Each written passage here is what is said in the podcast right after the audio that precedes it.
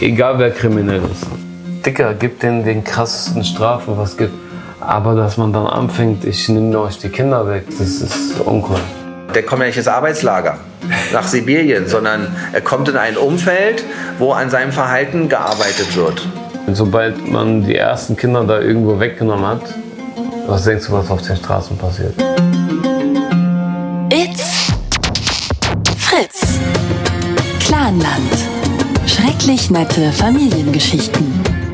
Ich bin Mohamed Charur. Ich bin Markus Steiger.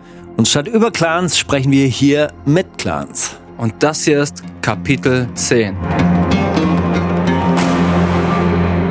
Kampf um die Kinder.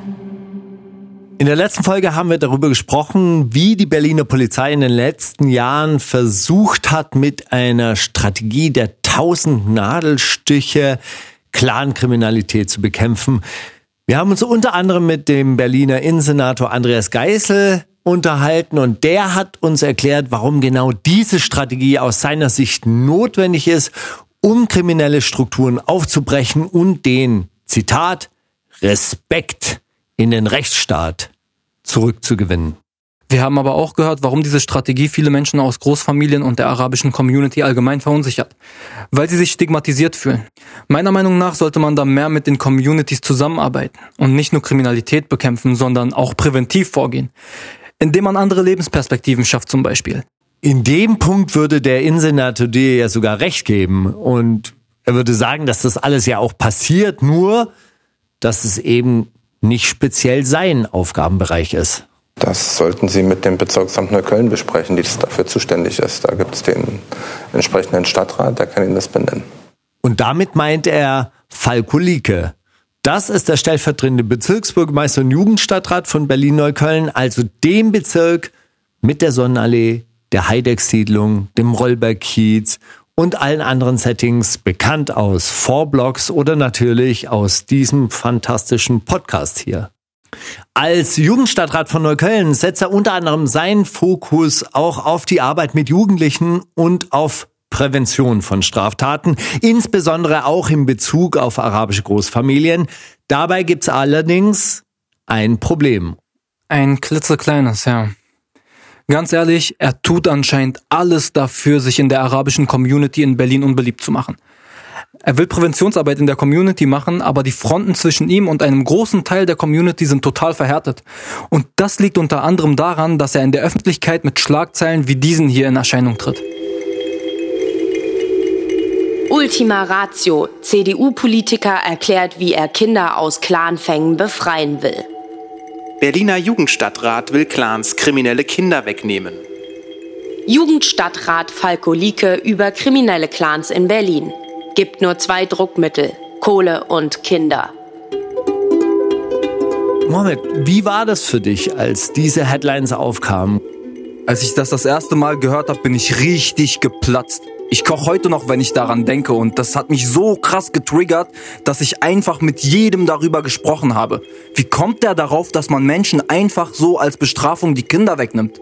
Im Rahmen unserer Recherche haben wir interessanterweise dann auch öfter gehört, dass es diese Angst, dass der Staat die Kinder wegnehmen könnte, schon länger gab in den arabischen Großfamilien oder überhaupt in den arabischen Familien, die damals Asyl beantragt haben. Das war ja auch der Grund, warum mein Vater damals zurück in den Libanon gegangen ist, als sein erster Asylantrag abgelehnt wurde. Also das war der Grund, warum er ihn nicht angefochten hat. Da kam irgendein Typ, irgend so ein Araber und hat ihm erzählt, wenn du hier bleibst, dann nehmen sie dir die Kinder weg. Vielleicht war das alles nur ein Gerücht, aber das war wirklich eine Angst, die sich damals unter den Geflüchteten verbreitet hat. Also das habe ich auch immer wieder gehört. Mit der Headline Kinder aus Clans rauszunehmen. Da war Falko Lieke übrigens nicht der erste Politiker, der damit in Erscheinung getreten ist. Da gab's Jahre vorher schon verschiedene andere. Also zum Beispiel der SPD-Politiker Tom Schreiber hat das schon im Jahr 2015 eingefordert. Aber Falko Lieke hat das natürlich sehr, sehr deutlich und sehr öffentlichkeitswirksam gemacht. Und ich glaube, damit ist auch das Ziel dieser Folge klar, oder? Es wurde Zeit für das ultimative Aufeinandertreffen. Falkolike trifft auf Mohamed Shahur, um diesem großen Reizthema mal auf den Grund zu gehen. Also haben wir ein Interview angefragt. Eigentlich hast nur du ein Interview angefragt.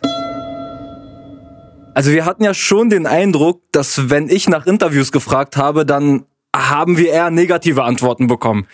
Kann natürlich auch sein, dass ich nicht wichtig genug bin, weil ich hatte ja nicht Royal Bunker und so. Aber vielleicht liegt's ja auch daran, dass du Markus heißt. Markus klingt schön. Markus klingt freundlich. Ich würde jedem Markus auf diesem Planeten vertrauen. Deshalb habe ich zu dir gesagt, frag du doch mal an. Auf jeden Fall haben wir ein Interview mit Falko Lieke bekommen. Allerdings habe nur ich mich angekündigt und wissentlich verschwiegen, dass du mit dabei bist. Genau, ich bin dann einfach trotzdem mitgekommen. Also saß ich da auf der Bank und musste auf gut Glück warten, ob du mich jetzt reinholst oder eben nicht reinholst. Und ich saß drin in diesem riesigen Büro. Das war übrigens schon im Oktober 2019, also vor unserem Interview mit Andreas Geisel. Und das ist tatsächlich ein sehr beeindruckendes Rathausgebäude dort in Neukölln. Hohe Decken, gewaltige Räume. Und da saß ich dann mit Falko Lieke und seinem Pressereferenten. Es gab Kaffee, Wasser, Gebäck, wie üblich bei solchen Gesprächen. Und Falko Lieke kam aus einem anderen Meeting, war ganz entspannt, sportlich, agil, so wie er sich auch gerne präsentiert. Und ich war ein bisschen angespannt, weil wir hatten ja was vor. Ich würde würd schon mal Ja, mach, ja, ja. Aufnahme starten. Ja, und dann gab's also so ein Geplänkel, so nette Plauderei, wie geht's, hallo, herzlich willkommen. Und dann habe ich ihm gesagt, ja, dass ich das normalerweise mit dir mache, also mit Mohammed Shahur mache. Und wie hätte er diese Anfrage behandelt, wenn dein Name mit aufgeführt worden wäre? Also Scharur kenne ich natürlich den Namen, aber ich weiß jetzt nicht, ob Mohammed Scharur sozusagen bei mir ins Raster fällt. so. Weil ich differenziere natürlich auch, äh, nicht nach Nachnamen, Ja. sondern ich gucke, äh, um wen geht es im Einzelnen, was hat derjenige auf dem Kerbholz, beziehungsweise wie hat er sich entwickelt. Und wenn jemand sagt, äh, er ist los davon, also los von Kriminalität, äh, äh, begeht keine Gewalttaten oder sonstiges, dann spreche ich natürlich auch mit den Menschen. So mit Straftätern selber die noch aktiv im Geschäft sind, sage ich mal, da habe ich natürlich so meine Hürde, ist klar. Gut, Schauspieler, Musikproduzent, Synchronsprecher, absolut unbedarft. Er sitzt draußen, also könnten wir ihn dazu holen? Ja, Ja? natürlich. Okay, dann äh, gucke ich Mal den, den Knopf drücken, rumdrehen, genau. Mohammed, kein Straftäter, du bist willkommen.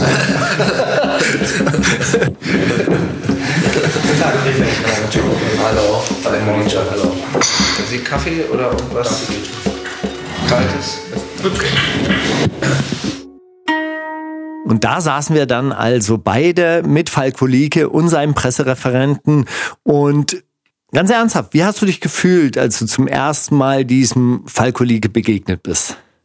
Ich glaube, wir haben uns beide ähnlich unwohl gefühlt, aber aus unterschiedlichen Gründen. Naja, Lieke ist ja auf jeden Fall ein Mensch, der sehr deutliche politische Punchlines raushaut. Er ist auch einer der Menschen, die immer wieder von kriminellen Clans sprechen. Was ja wieder impliziert, der ganze Clan ist kriminell.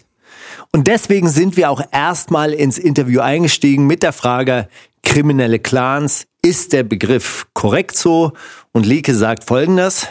Na, er ist, äh, es ist ein medial geprägter Begriff, muss man auch sagen. Es gibt ja bundesweit noch keine Definition, was ist eigentlich Clankriminalität. Deshalb sagt man, okay, man spricht von organisierter Kriminalität äh, mit, aus bestimmten äh, sozusagen ethnischen Hintergründen, die dann zu merken ist. Aber das kann man natürlich äh, in kurzen Überschriften medial nicht verbraten. Lieke meint also, die Medien hätten den Begriff kriminelle Clans etabliert, weil sie knackige Überschriften bräuchten. Und deshalb hat sich das so eingeprägt und Politiker, ich gehöre auch dazu, haben das im Prinzip in den Sprachgebrauch so übernommen. Aber wenn ich die Gelegenheit dazu habe, versuche ich auch deutlich zu machen, dass wir differenzieren. Wir schmeißen nicht alle in einen Topf und sagen, die haben den und den Nachnamen und sind damit alles für uns Menschen, mit denen wir nichts zu tun haben wollen oder die wir ächten oder die wir permanent verfolgen. Ey, mein ganz subjektiver Eindruck ist, dass Herr Lieke scheinbar nur sehr, sehr selten die Gelegenheit dazu bekommt zu differenzieren. Und da, wo er es beeinflussen kann, scheint ihm auch nicht so viel an Differenzierung zu liegen. Jedenfalls fanden wir es für jemanden, der Wert darauf legt, immer zu differenzieren, schon schwer nachvollziehbar, dass er auf seiner eigenen Homepage einen Link auf folgende Seite hat. Achtung, jetzt kommt's. Clansstoppen.berlin. Eine Seite der Neuköllner CDU, die laut seiner Aussage das einzige Konzept gegen Clankriminalität liefert. Wörtlich heißt es auf Leakes Homepage, mit Berlins einzigem umfassenden Clan-Konzept stehen wir gemeinsam auf gegen die Clan-Kriminalität. Ja gut, aber aus äh, Propagandazwecken macht Clans stoppen Berlin ja schon Sinn, oder? Also Kriminelle minus Mitglieder minus arabische Großfamilien minus stoppen Neukölln ist schon auch sehr lang, oder?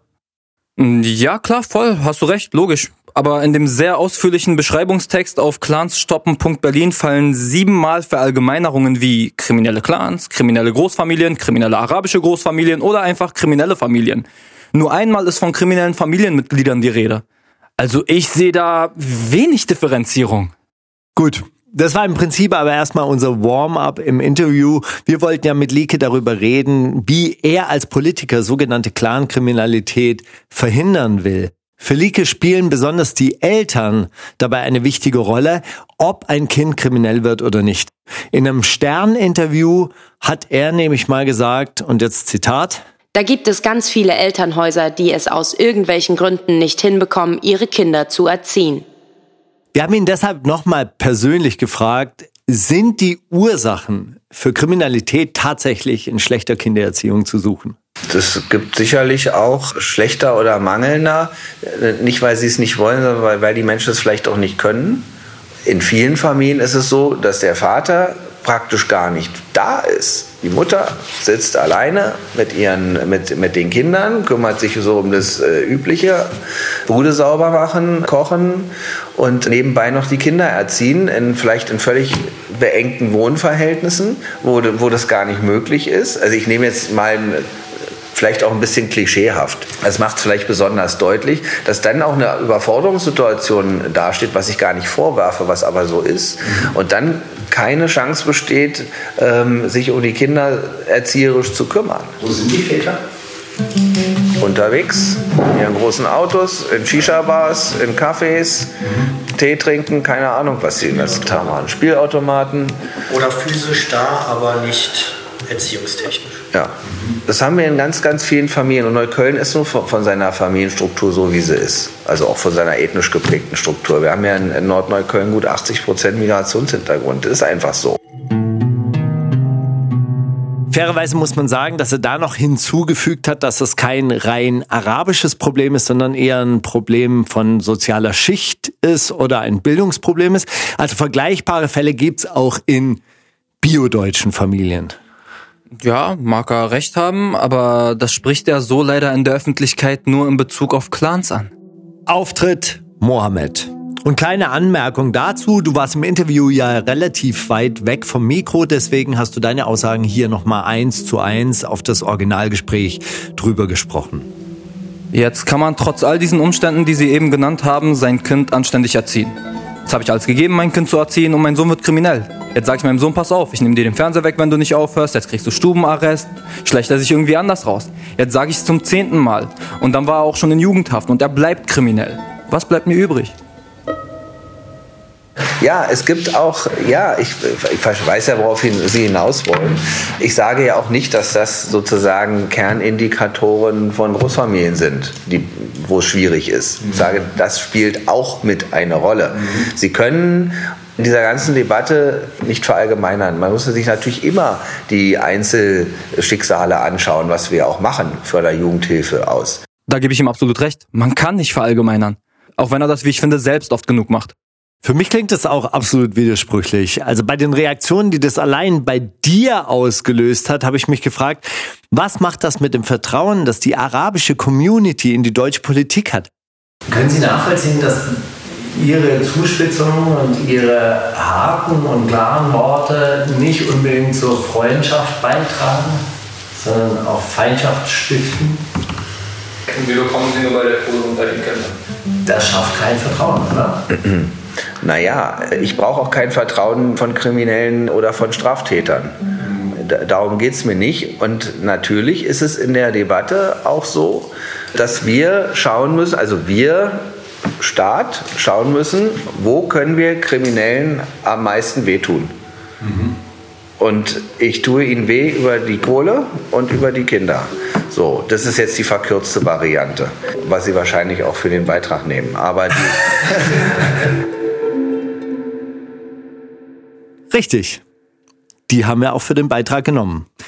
Die längere hören wir aber auch noch. Die verkürzte Variante ist aber erstmal die, die die meisten Mitglieder arabischer Großfamilien wahrscheinlich aus den Medien mitkriegen werden. Und das macht natürlich was mit den Leuten. Nicht nur mit mir. Wenn ich höre, da will einer die Kinder als Druckmittel einsetzen, um Kriminelle zu bestrafen, damit hat er bei ganz, ganz vielen, die das gehört haben, einfach eine emotionale Grenze überschritten.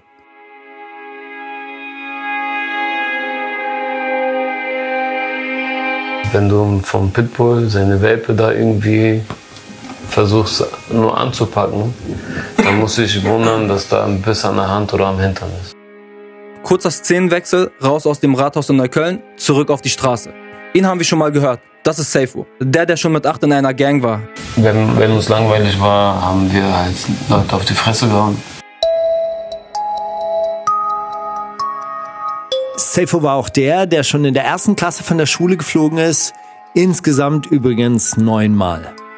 Seifu war genauso ein Jugendlicher wie die, die Lieke heute mit seinen Maßnahmen von der schiefen Bahn abhalten will. Zum Thema Kinder aus kriminellen Familien rausnehmen, sagt Sefo. Egal wer kriminell ist, egal wer. Dicker, gib denen den krassesten Strafen, was gibt. Ich bin dafür. Aber dass man dann anfängt, ich nehme euch die Kinder weg, das ist uncool.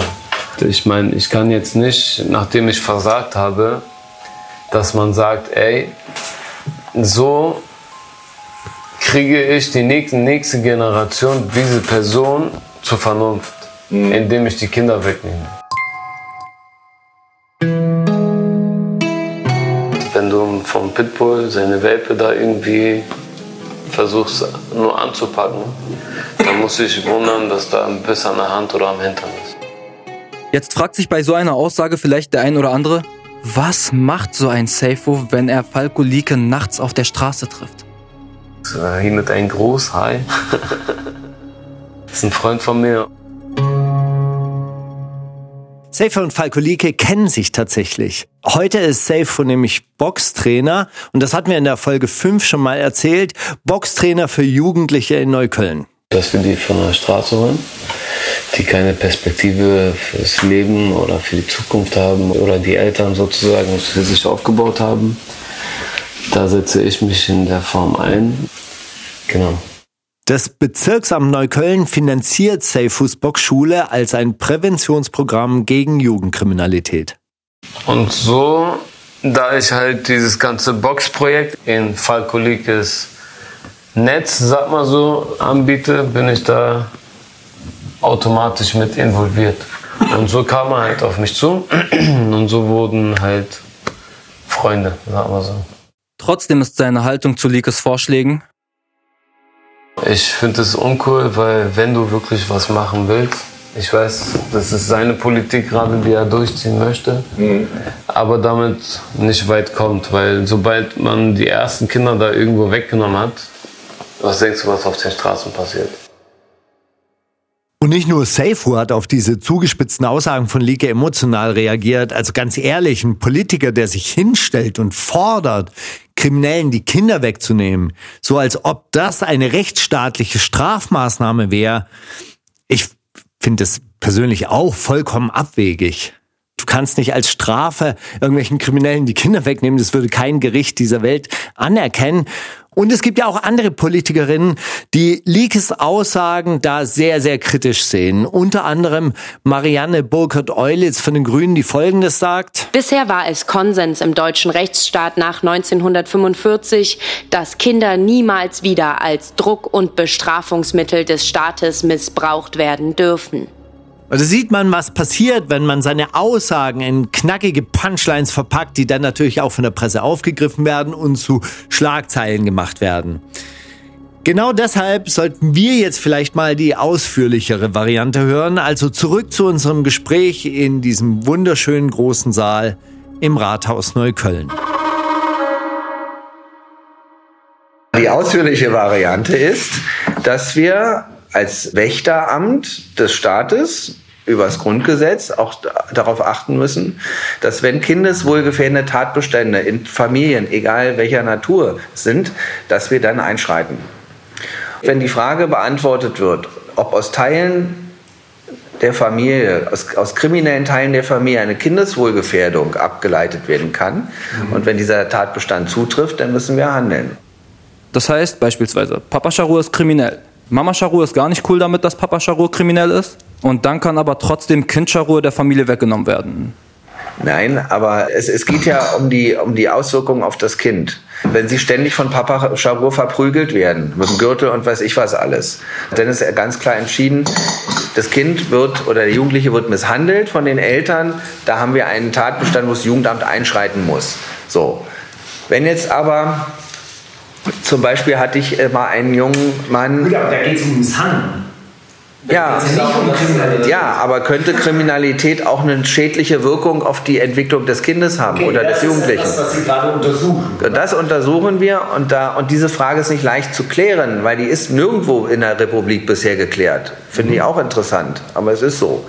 Und deshalb äh, setzen wir uns mit Juristen zusammen und mit Kinderpsychologen und mit Rechtspsychologen, um diese Frage zu klären. Ist das ein Tatbestand oder ist es keiner? Das kann Ihnen ja jetzt noch keiner sagen. Aber ich finde, dass wir solche Fragen geklärt haben müssen. Auch für andere Fälle. Es geht nicht um arabische Großfamilien alleine. Es geht um jegliche Kriminalität innerhalb von Familien.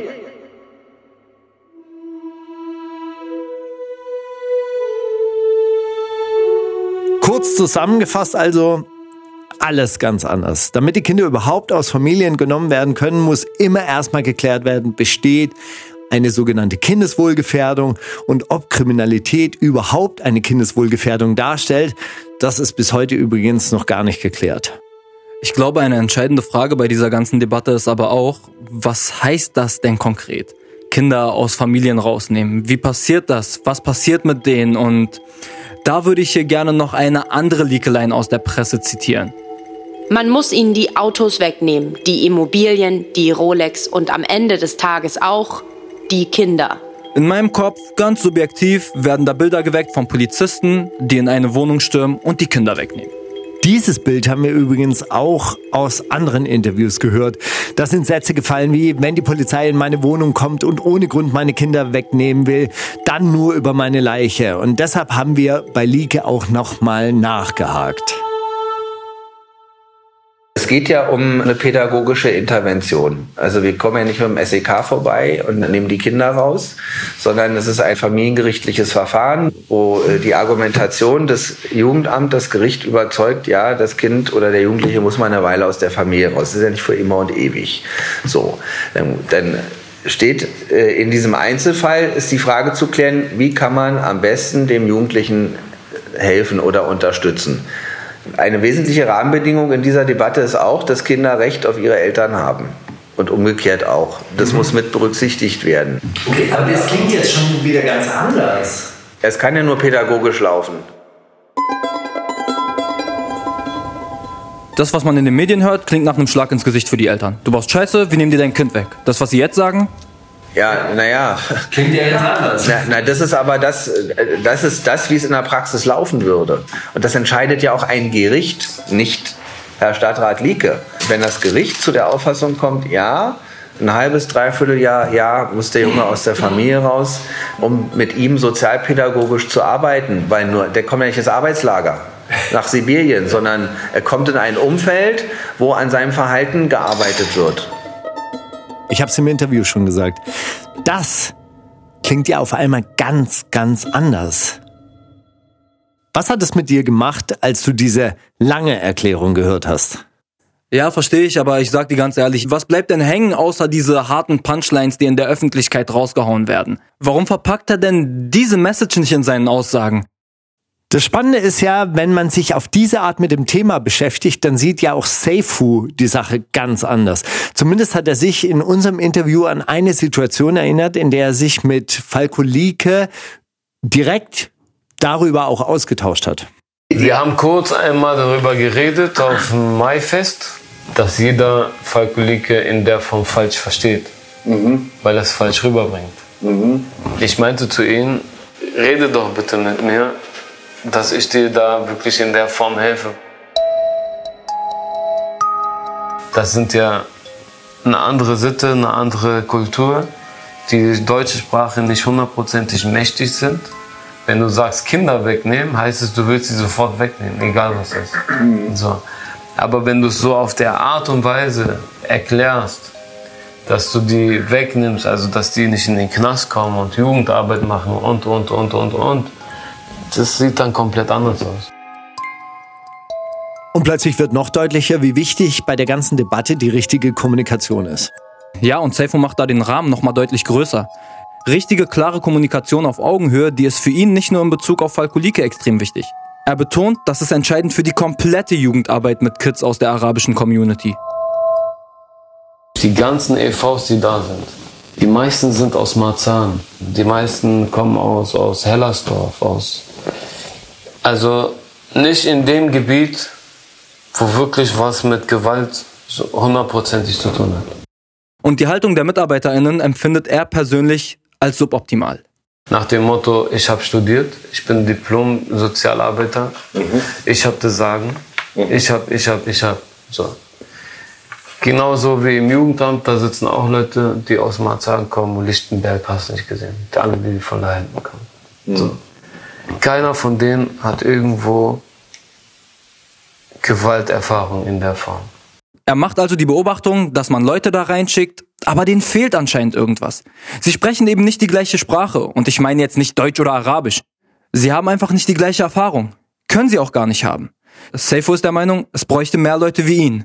Ja, das war ja auch das Ding, wo ich da wirklich gesagt habe, ey, ich glaube, ich kann mehr erzeugen, mehr machen, anstatt einen Olaf, der sich da hinstellt und mit einem Ahmed reden will. Mann, das kenne ich ja selbst auch. Also ich mache ja auch ab und zu mal Workshops und dann trifft man diese jungen, studierten, akademischen Menschen, die voll, die voll guten Willens sind, würde ich jetzt mal sagen. Ja, die haben wirklich ein gutes Herz und die wollen diesen Kindern aus den Problembezirken auch wirklich helfen. Und dann kommen die da von ihrer Hochschule, sprechen mit denen und du merkst, die können sich nicht mit denen unterhalten. Ich muss nicht studiert haben. So, ich komme von deren Sitte, ich komme von deren Kultur, ich komme von deren Mentalität und da funktioniert das schon. So. Mhm. Aber wenn ich mich da hinstelle als Olaf und sage, ey, mein Name ist Olaf, wir machen heute das, das, die nehmen ihn nicht ernst. Es ist leider Gottes so. Mhm. Ist so. Und die Deutschen nehmen uns nicht ernst, weil wir keine Scheine haben. Punkt. Das ist, oder eine Bildung. Und da wären wir wieder. Das Vorurteil der Woche. Du brauchst in Deutschland halt für alles einen Schein. Und ganz ehrlich, das ist nicht mal ein Vorurteil, das ist Fakt, aber ich muss trotzdem unbedingt darüber reden. Du willst atmen, du brauchst einen Schein. Du willst aufs Klo gehen, du brauchst einen Schein. Egal, egal was du machst, du brauchst einen Schein. Wir reden auch alle darüber. Das ist ein Thema bei allen, bei allen bei uns. Es gab ja diese geile Line von KIZ, bevor ihr rein dürft in den Biergarten Eden, gibt's noch einigen Papierkram zu regeln. Eins zu eins, Dicker. Safe, voll, voll. Weißt du, was Lenin über die Deutschen gesagt hat, warum es in Deutschland keine Revolution geben soll oder keine Revolution geben wird, wenn die Früher musste man in Deutschland auch so eine Bahnsteigkarte lösen, um auf den Bahnsteig warten zu dürfen. Voll Deutsch, Dicker, safe, ich bin mit dir. Ja, weiß nicht, gab es wahrscheinlich auch in der Schweiz und so. Aber die Deutschen machen keine Revolution, weil wenn sie einen Bahnhof stürmen wollen, gehen sie erstmal die Bahnsteigkarte lösen. Ne, safe, 100 Prozent auf den Punkt gebracht, Alter. Was ist los mit euch? Ja, ey, meine Eltern wissen bis heute nicht, was ich mache, weil ich keine äh, Zeugnisse vorweisen kann, weil ich keinen abgeschlossenen Berufsabschluss habe. Das Maximale, was, was die von meiner Tätigkeit mitkriegen, wenn ich ab und zu mal in der Zeitung stehe und irgendwelche Nachbarn kommen zu ihnen und sagen, hey, dein, dein Sohn war wieder in der Zeitung, dann kriegen sie so ungefähr eine Ahnung, aber ich glaube, für die bin ich nach wie vor arbeitslos, Hartz IV oder Sozialhilfeempfänger. Und in der elften Klasse wollte ich zum Beispiel mal da hatte ich keinen Bock mehr zur Schule zu gehen, wollte nach Frankreich und ich wollte aber kein Austauschjahr machen auf eine äh, irgendwie auf einer Schule, sondern ich wollte in eine französische Fabrik zum Arbeiten gehen und es war nicht möglich, weil man dafür keine Bestätigung kriegen. Also ich hätte meine Schule wirklich abbrechen müssen und da meinte ein Konrektor damals zu mir auf Schwäbisch, das geht nicht. In Deutschland brauchst du Papier.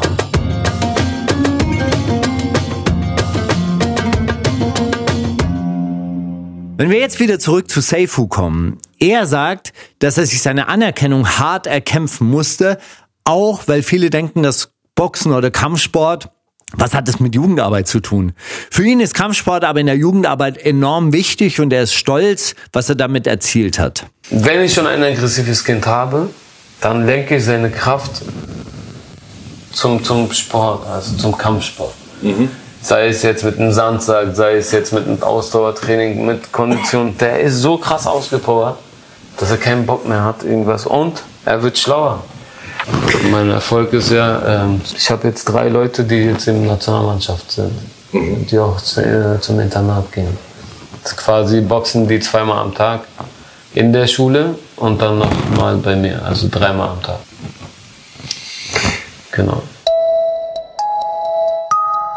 Empowerment und Kommunikation auf Augenhöhe nicht nur mit den Familien, sondern zum Beispiel auch mit Menschen aus arabischen Großfamilien, die sich sozial engagieren. Seifu ist ein sehr gutes Beispiel dafür, dass sowas auch funktionieren kann und was wir auch selbst festgestellt haben, wenn man sich wirklich die Zeit nimmt und offen miteinander redet, findet man auch mehr Gemeinsamkeiten, als man denkt. Gutes Beispiel. Wir hatten mit Seifo ja auch schon darüber gesprochen, warum er glaubt, dass Jugendliche kriminell werden. Aus seiner Erfahrung ist unter anderem häusliche Gewalt einer der Faktoren.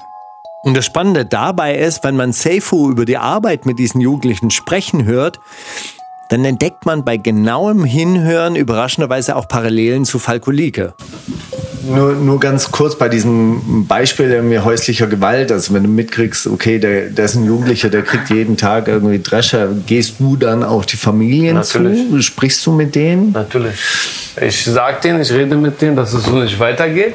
Mhm. Weil wenn das so oft vorkommt, dann äh, müssen wir anders agieren. Mit dem Jugendamt, ich arbeite ja mit einer Gerichtshilfe zusammen. Mhm. Und da streiten sie sich wirklich mit der Polizei ein und holen die Kinder raus, so, wenn mhm. es so weitergeht. So. Ja.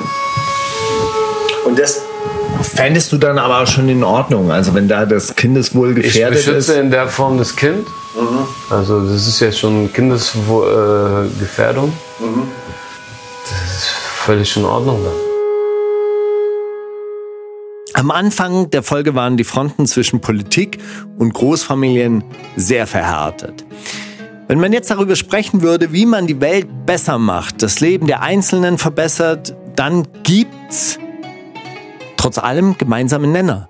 In der Form, wenn du die Aufmerksamkeit schenkst und denen zeigst, dass sie auch wirklich von der deutschen Staat sozusagen oder wie soll ich es jetzt mal ähm, akzeptiert, akzeptiert sind, respektiert sind, dann gibt es keine Kriminalität auf der Straße. Mhm. Mhm. Also man sollte die wirklich an der Hand nehmen, mit den arbeiten, Projekte immer wieder.